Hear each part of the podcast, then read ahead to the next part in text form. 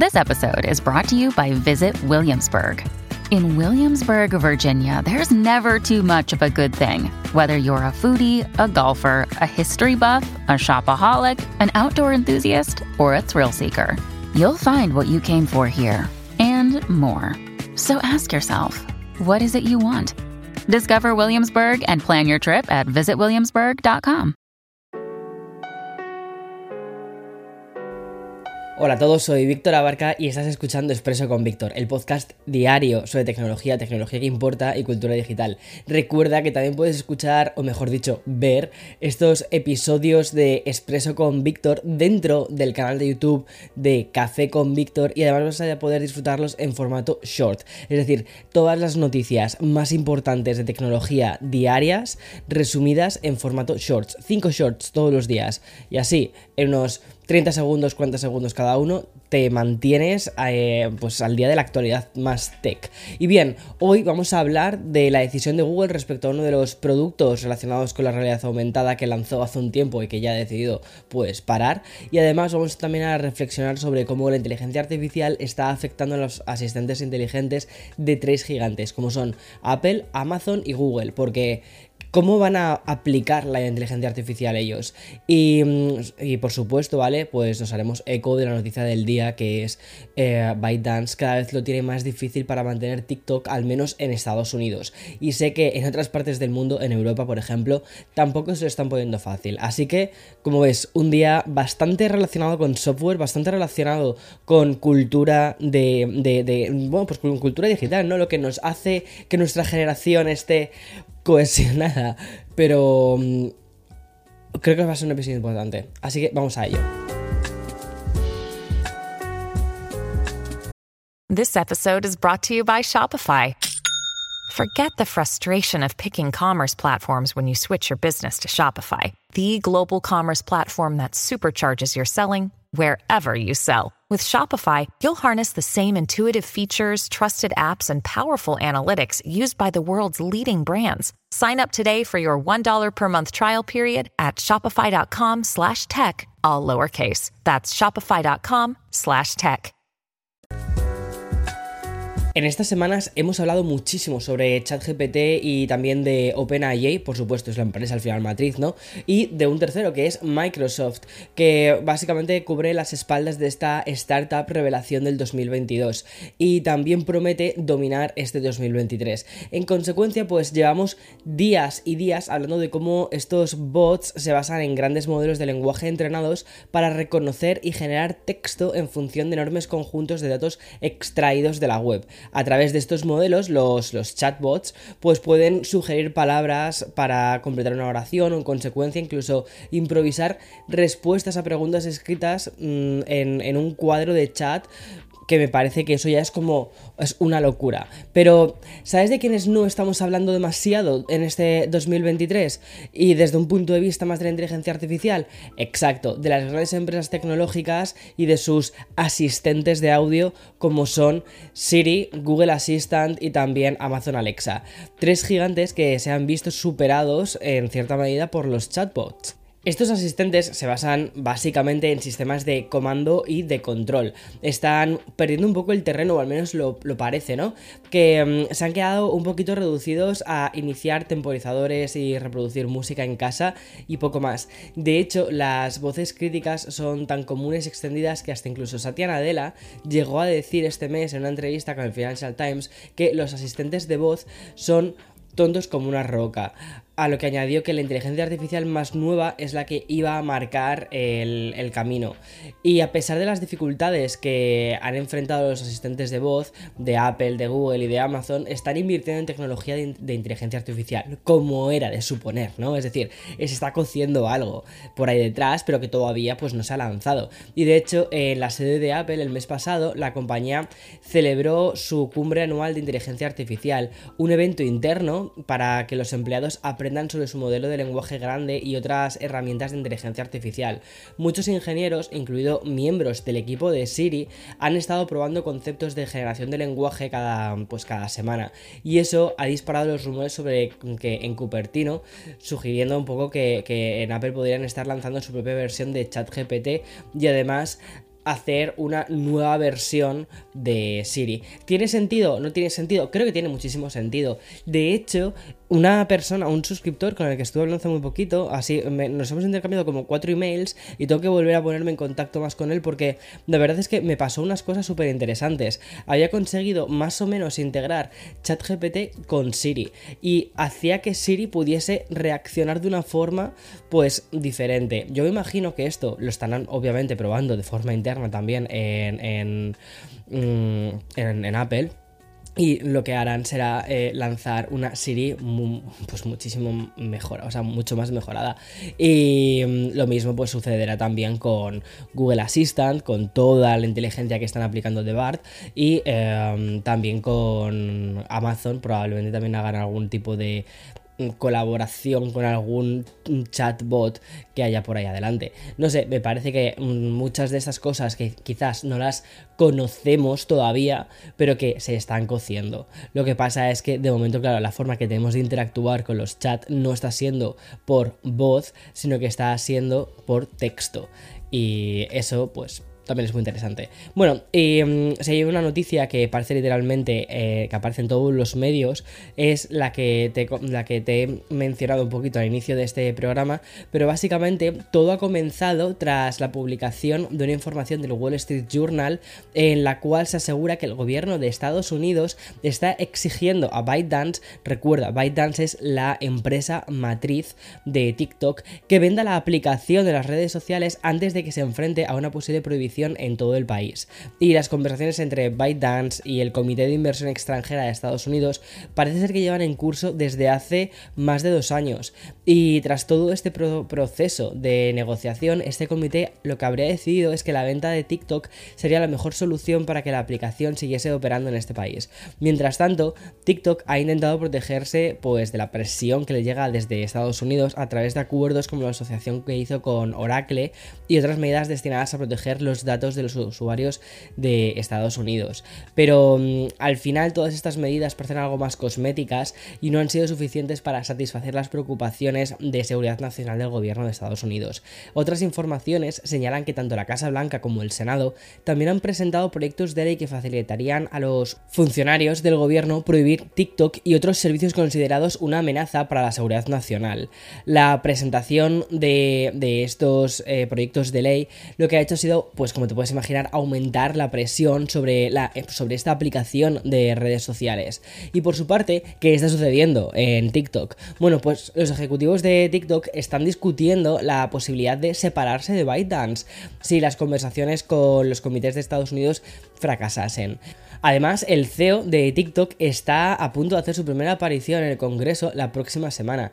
Esta audiencia es una oportunidad por, o sea, más que nada para que TikTok pueda defenderse y aclare un poco cómo va a garantizar la seguridad de los datos y la privacidad de los usuarios. Y ahora, ¿esto es nuevo y es único aquí en Estados Unidos? No. Esta misma conversación también se está llevando en España, también se está hablando, o sea, en, Europa en general, también se está hablando de cómo eh, se va a, proteger los datos de los usuarios.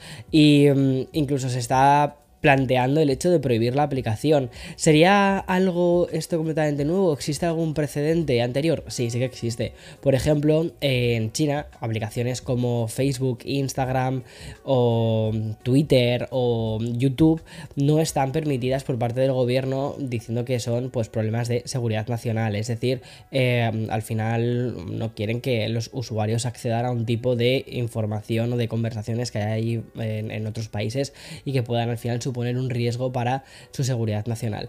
Em, tiene sentido.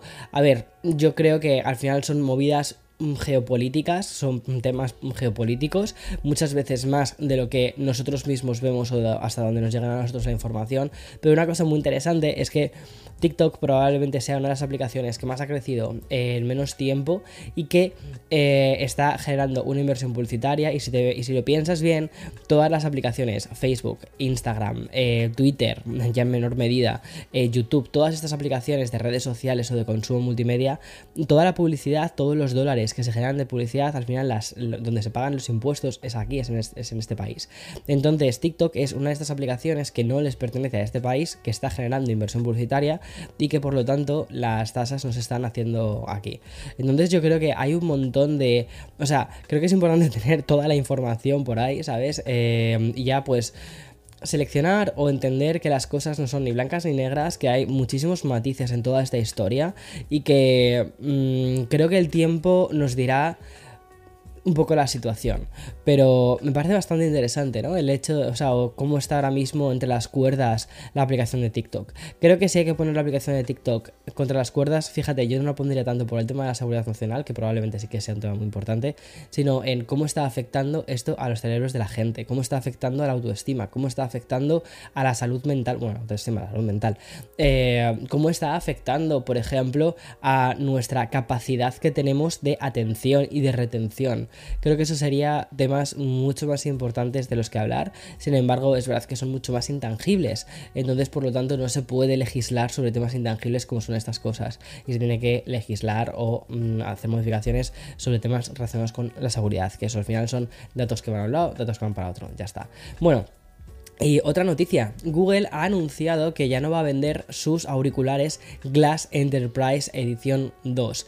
Además, también ha comunicado que el soporte se va a suspender el 15 de septiembre de este mismo año.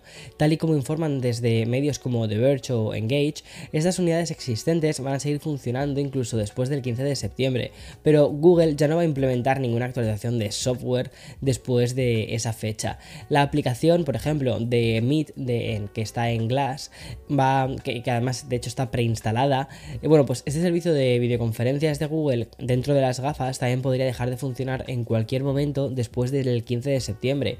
El dispositivo portátil de realidad aumentada de la compañía tuvo sus inicios como un producto de consumo en 2013. De hecho, yo recuerdo haberlo probado en una feria me pareció súper interesante a nivel concepto porque de repente veías como un poquito de información como ahí delante, pero tenías que mirar con un ángulo de visión, tal.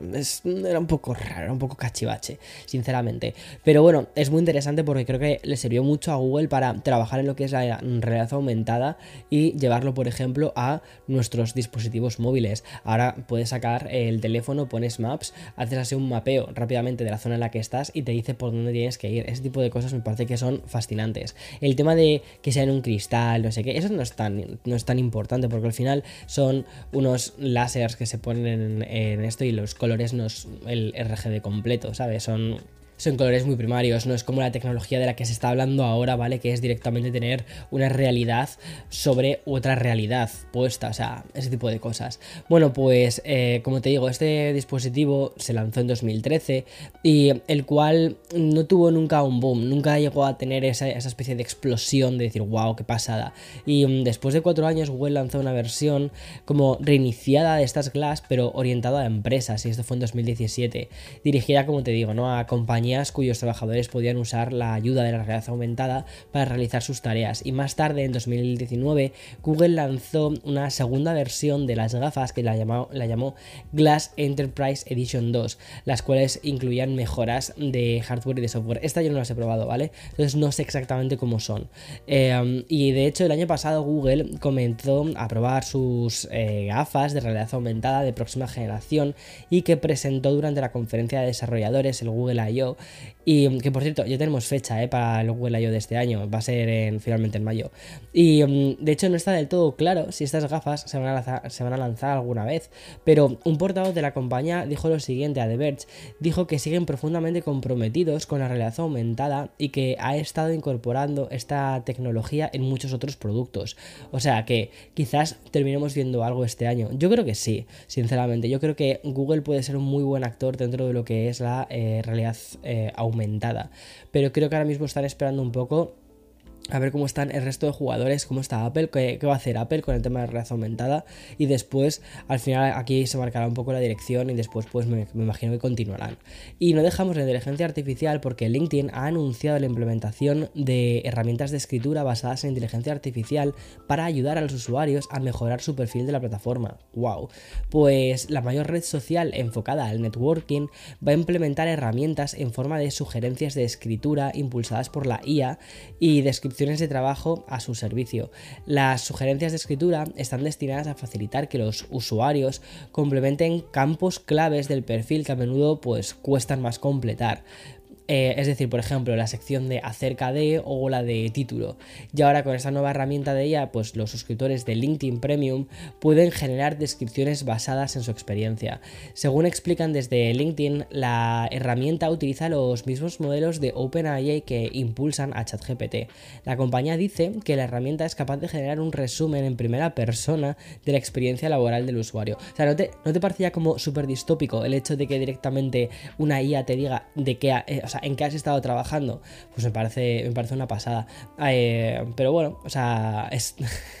es un poco el futuro en el que estamos. Además, estas herramientas de escritura pues no son la primera inclusión, o sea, incursión, perdón, de LinkedIn dentro de lo que es la inteligencia artificial generativa. La compañía también introdujo recientemente una cosa que se llama artículos colaborativos que se basa en una combinación de texto escrito con inteligencia artificial y contribuciones de expertos individuales de LinkedIn. Con esta implementación de estas herramientas de IA, LinkedIn se une a una lista cada vez mayor de compañías que están adoptando la inteligencia artificial como ves, el boom es, es imparable. Y sinceramente, pues no le encuentro un final a esto. O sea, ¿tú qué opinas? ¿Tú cuál crees que va a ser el campo en el que la inteligencia artificial no pueda estar ahí de, algún modo?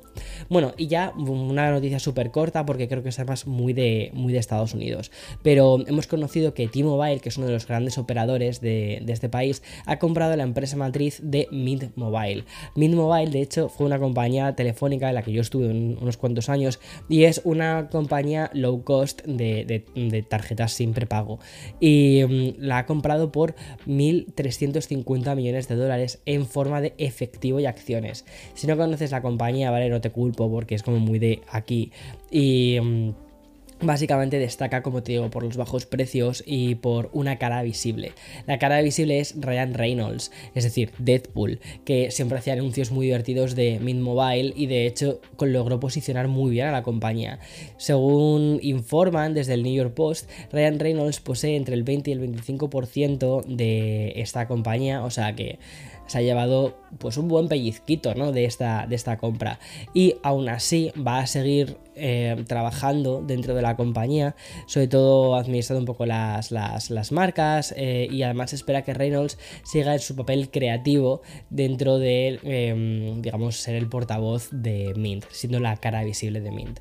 Es curioso, pero la verdad es que em, al final es, es muy interesante cómo no hay tantas compañías en Estados Unidos, está eh, Está Verizon, está mm, otra más, y luego estas tienen un montón de submarcas pequeñitas, pero ya está, realmente hay tres operadores para un país que es gigante. O sea, alucinante, pero bueno, en fin, hasta aquí todas las noticias de hoy, 16 de marzo del 2023 y mañana más y mejor. Chao, chao.